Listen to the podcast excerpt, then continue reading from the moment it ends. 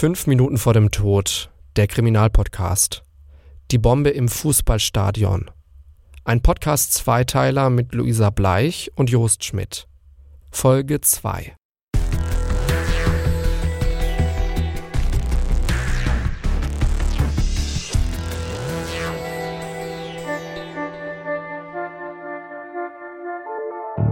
Ein Sprengkörper ist in der Osnatel Arena in Osnabrück explodiert. 33 Menschen sind verletzt. Eine Ärztin wird später vor Gericht erklären, warum die Menschen im Tunnel alle unterschiedliche Ohrverletzungen haben. Sie erzählt, dass es nicht nur auf den Abstand zur Explosion ankommt, sondern auch auf die Stellung der Ohren. Ob sich zum Beispiel die Person zu oder abgewandt hat. Ob man einen Tinnitus bekommt oder nicht, das hängt auch von der körperlichen Verfassung und dem Alter der Person ab. Das erklärt, warum manche, die vom Explosionsort eigentlich weiter weg standen, schwerer verletzt wurden als Personen, die näher am Explosionsort waren. Die Polizei wird die Explosion später nachstellen. Dabei wird in zwei Metern Entfernung vom Explosionsort eine Lautstärke zwischen 147,3 und 153,5 Dezibel gemessen. Die menschliche Schmerzgrenze liegt bei 120 Dezibel. Zum Vergleich, eine Kettensäge hat eine Lautstärke von 110 Dezibel, ein Kampfflugzeug eine Lautstärke von 140 Dezibel. Ab 150 Dezibel kann man irreparable Hörschäden bekommen. Es ist jetzt kurz nach 14 Uhr. Das Spiel findet trotz der Explosion statt. Wegen der Explosion geraten einige Menschen in Panik. Massimo tut es nicht. Nach seinem Wurf dreht er sich zu den anderen um und reißt erst einen und dann den anderen Arm siegessicher in die Höhe. Während der ersten Halbzeit klettert er über die Absperrung vor dem Gästeblock und hält einen Schal hoch. Darauf steht Ultras Liberi, also Freiheit den Ultras. Nach dem Spiel gehen bei der Polizei anonyme Hinweise ein, dass Massimo derjenige war, der den Böller geworfen hat. Als er den Namen Massimo hört, erinnert sich einer der Polizisten daran, dass er ihn letzten Dezember schon einmal verhört hat. Damals gab es eine Schlägerei zwischen Fußballfans. Eine Suche auf Facebook liefert schnell ein Bild zum Namen. Und tatsächlich, der Mann auf dem Foto ist derselbe, der auch auf den Stadionkameras zu sehen ist. Am 16. September wird Massimo festgenommen. Die Aufnahmen der Stadionkameras, private Handyaufnahmen und die anonymen Hinweise konnten ihn als Täter identifizieren. Nach seiner Verhaftung zeigt Massimo Reue. Er gibt zu, den Böller geworfen zu haben, und er sagt, dass es ihm leid tue. Er sagt, dass er keine Menschen verletzen wollte. Im Februar 2012 lässt Massimo über seinen Verteidiger ein handschriftliches, auf Italienisch geschriebenes Entschuldigungsschreiben an alle 33 verletzten Personen übermitteln.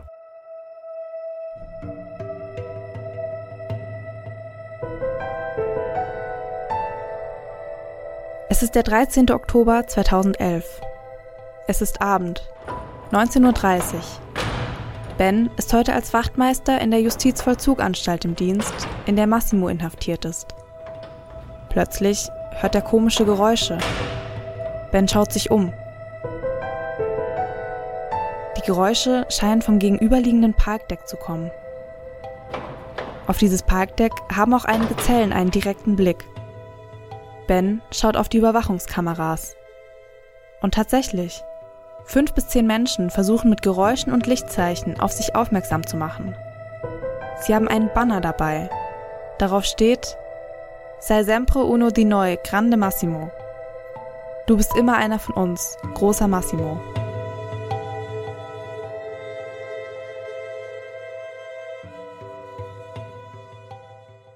Vor Gericht sagt Massimo, dass er den Fanblock mit Absicht nicht treffen wollte, er sagt, dass er ein guter Werfer sei und extra auf die freie Fläche gezielt habe. Aber das glaubt ihm keiner. Er sagt auch, dass ihm die Wirkung des Böllers nicht klar gewesen sei. Massimo sagt zwar aus, dass er es von italienischen Fußballspielen kennt, dass Böller geworfen und teilweise gezielt auch auf Menschen geworfen werden, um diese zu verletzen, allerdings seien das viel größere Böller. Bei dem kleinen Böller, den er benutzt hat, habe er nicht damit gerechnet, so viele Menschen zu verletzen. Aber auch das glaubt ihm das Gericht nicht. Zitat aus dem Urteil. Wäre dem Angeklagten tatsächlich daran gelegen gewesen, niemanden zu verletzen, so hätte er auf die vor dem Gästeblock gelegene, nur durch Zaun und Fangnetz abgegrenzte Umrandung des Spielfelds werfen können. Tatsächlich aber hat er parallel zum Gästeblock in Richtung der Heimfans gezielt. Wichtig war ihm dabei allein, dass der Sprengkörper unter den gegnerischen Fans explodierte.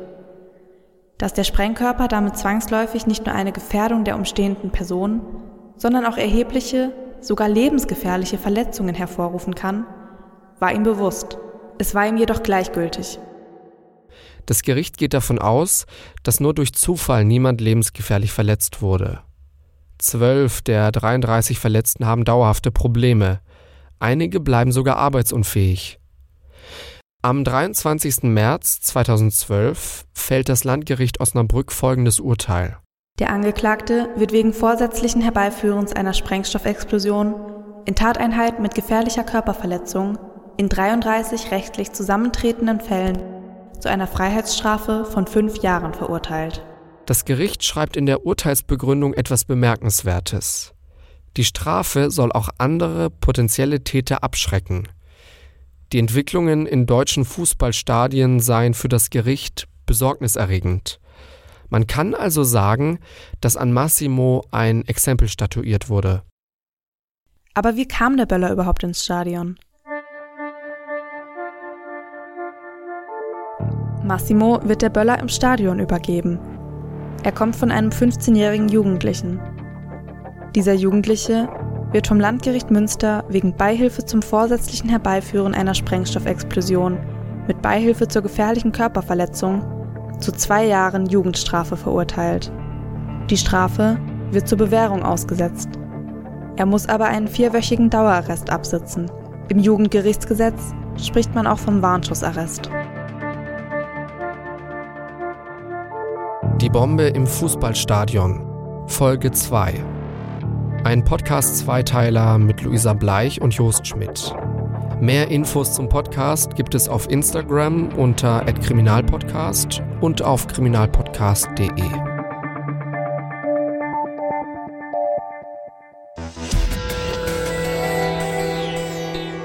Mittlerweile haben wir uns schon alle dran gewöhnt. Nach der Folge kommt noch eine Nachbesprechung und die startet genau jetzt. Luisa ist auch mit dabei. Hello. Hi. Wir haben vier Karteikarten. Auf den Karteikarten stehen mehrere Begriffe und anhand dessen hangeln wir uns nochmal am Fall entlang. Ähm, wir sagen, was wir gefühlt haben, wie wir das alles fanden. Und wichtig wäre noch zu sagen, also es geht jetzt um unsere persönliche Meinung, unsere subjektive Sicht auf diesen Fall. Falls ihr uns noch nicht kennt, ich versuche das ganz schnell zu erzählen. Luisa und ich sind Journalisten. Luisa macht Nachrichten in ihrem Leben. Ich mache Radio. Punkt aus, fertig. Das war kurz, oder? Ja, tatsächlich. Also normalerweise schaffst du das ja nicht so, aber Props. Frechheit hier. Auf der allerersten Karte, die ich hier habe, steht, das hat uns überrascht. Was hat dich überrascht an diesem Fall, Luisa? Also mich überrascht es immer wieder bei solchen Fällen, dass Leute Fußball so ernst nehmen können. weil ich es kann so. es nicht. Nein, ich fühle es gar nicht. Aber ich bin da halt auch einfach nicht so der beste Ansprechpartner, weil ich halt auch einfach kein Fußballfan bin. So, ich kann das halt gar nicht nachvollziehen. Die sind, weiß ich nicht, die kriegen alle so viel Geld, um dann einem Ball hinterher zu rennen. Ich sehe schon die ganzen Hassnachrichten, die wir jetzt bekommen werden. Es tut mir wirklich leid. Ich bin halt einfach kein Fußballfan ich plädiere ja immer noch dafür, dass wir eine neue Kategorie hier in der Nachbesprechung einführen. Die schönste Hassnachricht der Woche oder sowas. Wer das gut findet, der schreibe uns die erste. Jetzt ermutige sie doch nicht auch noch. ja, Fußball. Guckst du WM, EM, sowas oder auch nicht? Ja, also EM nicht, WM schaue ich schon, aber das ist halt eher nur so fürs Gefühl. Weil dann gehst du so zum Public Viewing und isst da was, trinkst da was. Also wie ihr seht, es geht mal wieder hauptsächlich so um den Essenspart dieser Veranstaltung. Aber ja. Klassische ja. Luisa. Ja. Ja, und ich weiß nicht, da kannst du dein Gesicht schön anmalen mit der Flagge. und dann da sitzen und wenn man dann gewinnt, dann freuen sich ja alle. Also ist ja schon schön so. Aber so wow. an sich Fußball gucken, nee. So richtige Fußballfans, die drehen gerade durch, wenn sie das hören, was du da gesagt hast. Ja, es tut mir auch wirklich leid. Also ich kann es natürlich schon irgendwo nachvollziehen. Bei anderen Leuten, für mich ist es halt nichts so. Tut mir wirklich leid. ich finde die Rivalität zwischen so Vereinen, finde ich schon ziemlich interessant. Ich finde es ein bisschen unnötig auch, aber ich meine, wenn Menschen sich da reinsteigern, wenn das ihr Ding ist, dann ist das cool. Klar, wenn es dann in so einer Gewalt endet wie hier, dann ist das einfach unnötig, brauchen wir nicht drüber reden, das, das braucht einfach kein Mensch. Was mich aber überrascht hat an diesem Fall, war diese Sanitäterin, die ja relativ zügig gehandelt hat, nachdem sie von einer Zeugin erfahren hat, dass da was hochgehen soll. Und das war fast schon wie im Film dann, oder? Dass sie ein Meter von dieser Explosion entfernt ist, als das hochgeht. Da dachte ich mir so, okay, so ein James Bond, äh, so ein James Bond Drehbuchautor, der hätte das jetzt genau so geskriptet. Ja, das stimmt. Also ich finde, das, da hat man so direkt ein Bild im Kopf wie sie noch dahin rennt und eben versucht es zu verhindern. Ja, wie du sagst, ist halt wirklich wie im Film gewesen, aber hat ja leider nichts gebracht. Okay, bevor wir jetzt aber zur nächsten Karte kommen, will ich dich doch noch mal fragen, bist mhm. du eigentlich Fußballfan? Weil ich sehe das bei dir gar nicht. Ich habe versucht, diese, diese Aussage zu vermeiden. Ja, ja, jetzt, jetzt kommt es nämlich raus hier, aber auf mir schön rumgehackt gerade. ähm, ja, geht so, ne? Also EM, WM, typischer Event-Fan bin ich auch voll am Start. Aber Bundesliga, da bin ich eigentlich ziemlich raus. Puh, ja. Also in meiner Familie gibt es da ein paar Fans. Aber nee, sonst bin ich da raus. Also ich muss mich manchmal mit, bei der Arbeit damit beschäftigen. Und dann ist es halt so, okay, ich muss jetzt wirklich aufpassen, wie ich das texte und schreibe, weil ich kenne mich da nicht so mit aus und im Zweifelsfall lieber nochmal mehr recherchieren und mit den Kollegen darüber reden, weil ich da einfach nicht so drin bin. Aber ich finde es schon einen bemerkenswerten Sport und EM, WM, da bin ich nicht nur wegen des Essens dabei, so wie du und wegen der schönen bunten Gesichter. Da bin ich wirklich so einer von 80 Millionen Yogis. Tut mir leid, sorry. Hast du gerade auf diesen Song angespielt? Bitte, bitte mach das nie wieder. Nein, das war nicht mal der Song. Das sagt man doch so. Also du meinst jetzt diesen, diesen Max Giesiger Song. Nee. Einer von 80 Millionen. Nein, es, es ging eigentlich, eigentlich darum, dass äh, man sagt das doch so, wenn WM, EM ist, dann sind plötzlich alle deutschen Fußballexperten und wissen es besser als, als Yogi. Echt? Ist irgendwie an mir vorbeigegangen. Aber wieder was Neues gelernt. Ich dachte, du meinst den Song. Ich glaube, wir hören jetzt ganz schnell auf, darüber zu reden, das wird sonst wirklich peinlich für alle, die Ahnung haben von Fußball, uns dazuzuhören. Nimm doch mal die nächste Karte, bitte. Okay, nächste Karte, da steht drauf, das Opfer, die Täter. Besser gesagt, in diesem Fall ja die Opfer und der Täter, weil wir hatten ja jetzt tatsächlich mal keinen Todesfall, ist auch sehr selten in unseren Fällen irgendwie, aber wir hatten ganze 33 Verletzte. Das ist natürlich auch eine ordentliche Zahl und es waren ja jetzt auch Kinder dabei, das fand ich schon schlimm. Aber da muss man sagen, es ist natürlich schön, mal zur Abwechslung keinen Toten zu haben. Und die meisten Verletzten haben sich ja auch relativ gut einigermaßen wieder so erholt. Ich fand es halt wirklich schlimm, dass manche dann wirklich so einen dauerhaften Tinnitus hatten und dann halt komplett dienstunfähig waren oder eben arbeitsunfähig, wenn es jetzt keine Polizisten waren. Tinnitus, dauerhafter Tinnitus, ja. Deine Mutter hat einen dauerhaften Tinnitus. Wie ist das für sie? Ja, sie hat es halt schon sehr lange, aber es ist natürlich jetzt nicht cool, weil du hast halt nie wirklich Stille, sondern halt wirklich immer dieses piepsende Geräusch. Aber kann man da irgendwas machen bei ihr? Also kommt es irgendwie durch Stress und sie kann Entspannungsübungen machen oder so? Ja, so genau weiß ich es jetzt gar nicht. Also ich glaube schon, dass es, wenn, wenn sie jetzt viel Stress hat oder so, dass es dann schon ähm, stärker ist. Aber sie hat jetzt keine speziellen Übungen, die sie dann macht. Ich glaube, das ist halt einfach situationsabhängig also ich kenne es eben von meiner Mutter und deswegen tat mir das dann auch so leid, weil die müssen das ja noch mal schlimmer haben, dass sie dann auch gar nicht mehr zur Arbeit gehen können. Und Schlafprobleme haben und so. Ich kenne mhm. eine, die hat chronische Kopfschmerzen. Oh, das ist auch übel.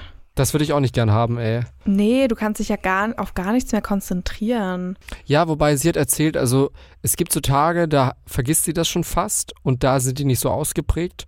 Und wenn es dann am nächsten Tag wieder schlimmer ist, da fällt ihr dann auf, ah, hey, gestern war es ja voll gut, da, da ging es mir ja voll gut und ich hatte kaum was. Und das wechselt immer so bei ihr ab. Ja, aber das ist ja dann auch super ätzend, das erst im Nachhinein zu merken, dass es eigentlich ganz okay war gestern. Ja. Hm. Ja, ich habe auch mal einen Artikel gelesen von einer, also die ist noch relativ jung und die ist dann irgendwie, war wohl erkältet und wollte aber trotzdem unbedingt feiern gehen. Und seitdem hat sie halt auch einen dauerhaften Tinnitus. Das fand ich auch richtig krass. Also, ich meine, du denkst dir ja nichts dabei, wenn du ein bisschen erkältet bist und dann gehst du halt feiern und dann hast du das auf einmal für immer. Mhm. Aber das ist dann auch tatsächlich ein Extremfall, oder? Ja, klar, das passiert jetzt nicht immer, aber ja. Ja, man höre auf seinen Körper. Wir schweifen heute ziemlich ab, auch merke ich so zwischendurch, ne? Und ja. wir sind noch nicht mal bei Pflanzen angekommen, wie beim letzten Mal. naja, also zusammenfassend lässt sich, glaube ich, sagen, chronische Schmerzen oder Geräusche im Ohr sind kein Spaß. Aber gehen wir einfach mal über zum Täter. Beim Täter fand ich es tatsächlich weiß ich nicht, spannend, so zu sehen, dass es ihm am Anfang ja eigentlich komplett egal war, ob er jetzt jemanden verletzt. Und ich, ich weiß nicht, er, er kannte ja die Risiken so, aber es war ihm halt wirklich komplett egal. Er wollte ja auch wirklich in diesen Fanblock eigentlich treffen und dann eben noch mehr Menschen verletzen. Aber im Endeffekt hat es ihm ja dann doch irgendwie leid getan, weil er hat ja dann dieses Entschuldigungsschreiben verfasst. Mm. Ich würde den gern beleidigen, weil was für ein egoistisches Piep, dass dem das so egal ist, was er da tut. Ich meine, wir reden jetzt wieder über keinen Todesfall. Ich finde auch, man, man stumpft immer so ein bisschen ab, wenn es dann mal keinen Toten gibt. Aber 33 Menschen so zu verletzen, Minderjährige so zu verletzen, boah, der Typ, den würde ich nicht in meine Wohnung reinlassen. Auch wenn er sich dann entschuldigt und bla und dieses und jenes. Das ist für mich zu Recht jemand, der verurteilt wurde. Und auch wenn der 24 ist, weißt du, und du sagst, ja, der ist ja noch so jung und unerfahren. Nee. Und der ist, der steigert sich da rein und der will Anerkennung bekommen. Nee, nee, nee, der wurde zu Recht verurteilt. Und, und, also wenn er in meinem Freundeskreis wäre, ich würde ihn da knallhart ausweisen keine Sympathie und ich habe ihm das, ich weiß nicht, also ich persönlich habe ihm jetzt die Entschuldigung nicht so wirklich abgenommen. Vielleicht hat er so ein bisschen gedacht, oh, ist ja blöd, oh, die Armen, aber dass ihm das so leid getan hat, boah, weiß ich jetzt auch nicht. So, Freunde von Joost, jetzt wisst ihr es, wenn ihr irgendwie was Blödes macht, dann werdet ihr ausgewiesen aus dem Freundeskreis. Das ist, das ist so ein Ding, der Luisa, Luisa hängt sich gerne an irgendwelchen Formulierungen an mir auf. Ja, du hast halt echt manchmal Formulierungen wie so ein 80-Jähriger.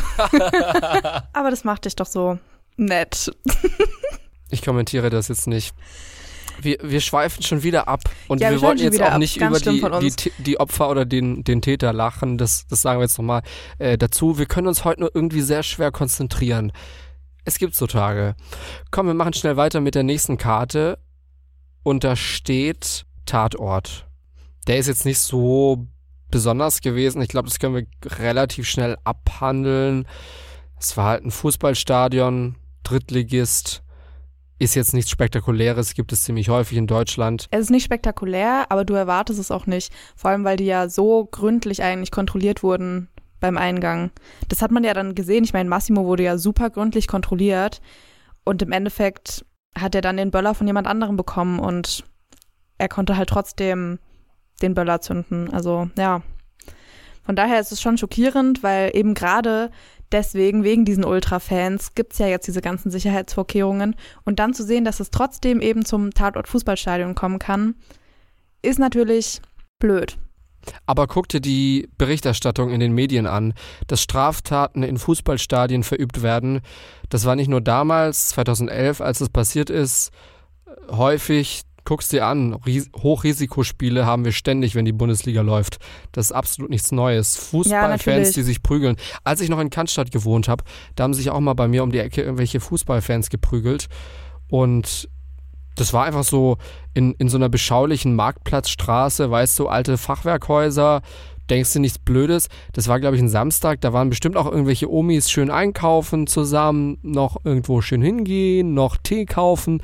Und dann schlägern sich da so irgendwelche, irgendwelche Idioten, die meinen, dass das ihr Leben wäre. Ja, leider, leider werden da viele Straftaten verübt in Stadien, um Stadien, generell im Zusammenhang mit Fußball. Aber ich erlaube mir da keine Meinung und ich erlaube mir da auch nicht zu sagen, es müsste dies oder jenes passieren. Ich bin da einfach viel zu wenig drin. Klar, das auf jeden Fall. Okay, dann sind wir jetzt auch schon bei der letzten Karte angelangt. Es war ein langer Weg, wir sind sehr oft abgeschweift, aber jetzt sind wir da und auf der letzten Karte steht, was lernen wir daraus? Jost, was lernst du daraus? Auch die höchsten Sicherheitsvorkehrungen schützen nicht davor, dass irgendwas passiert. Das weiß man, aber dieser Fall bestätigt das leider nochmal. Und hier wurde ja wirklich versucht, ein Exempel zu statuieren. Hat irgendwie nicht so geklappt, ne? Also trotz eben dieser ganzen Sicherheitsvorkehrungen, die es mittlerweile gibt, kann sowas halt nach wie vor immer noch passieren.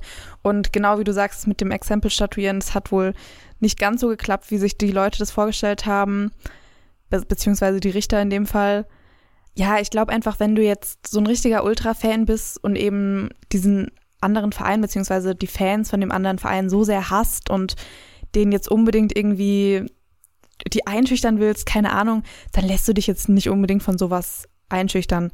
Kann ich mir so vorstellen, aber wie wir ja jetzt schon festgestellt haben, haben wir beide keine Ahnung so wirklich. Deswegen das Einzige, was wir daraus mitnehmen können, solche Fälle gab es damals wie heute wird es wohl auch in fünf Jahren noch geben, keine Ahnung. Liebe Fußballfans, falls ihr schon immer mal dachtet, was denken Leute, die keine Ahnung haben von Fußball über unseren Lieblingssport, jetzt wisst ihr es. Ich hoffe, ihr habt bis hierhin gehört. Ich glaube es aber nicht. Und ich hoffe nicht, dass ihr physische Schmerzen hattet, während ihr das jetzt angehört habt. Ja, apropos Dinge, die keinen interessieren. Ich möchte ja nochmal anmerken, dass ich in der letzten Folge wirklich sehr, sehr viele Leute unseren Pflanzentalk angehört haben und uns da, dazu auch Nachrichten geschickt haben, ja? Also so viel dann dazu, dass es niemanden interessiert. Wie geht's denn deinen Pflanzen, Luisa? Sehr gut. Mittlerweile es wird. Meine Monstera kriegt gerade drei neue Blätter. Für alle, die sich nicht für Pflanzen interessieren, ihr könnt uns immer auch folgen auf Instagram, Kriminalpodcast heißen wir da. Wie geht's den anderen Pflanzen, Luisa? Ja, erstaunlich gut. Der Balkon ist jetzt dann so langsam fertig aber es ist ja auch fast Oktober, das ist okay. Genau, perfekt, dass es den Pflanzen jetzt geht, wo der Winter kommt. Und ähm, in zwei Wochen sind wir zurück mit einem neuen Fall. Tschüss. Pflanzliche Grüße. Oh Gott. War das, war das wieder das, was ein 80-Jähriger sagen würde? War das das, was du meintest? Ja, genau. Also wenn ich einen Uropa noch hätte, dann hätte der wahrscheinlich sowas jetzt auch zu mir gesagt, ja. Sag du es mal. Pflanzliche Grüße gezwungenermaßen pflanzliche Grüße. nee. Nee, einfach nee. Kümmert euch um eure Pflanzen. Wir sehen uns in zwei Wochen.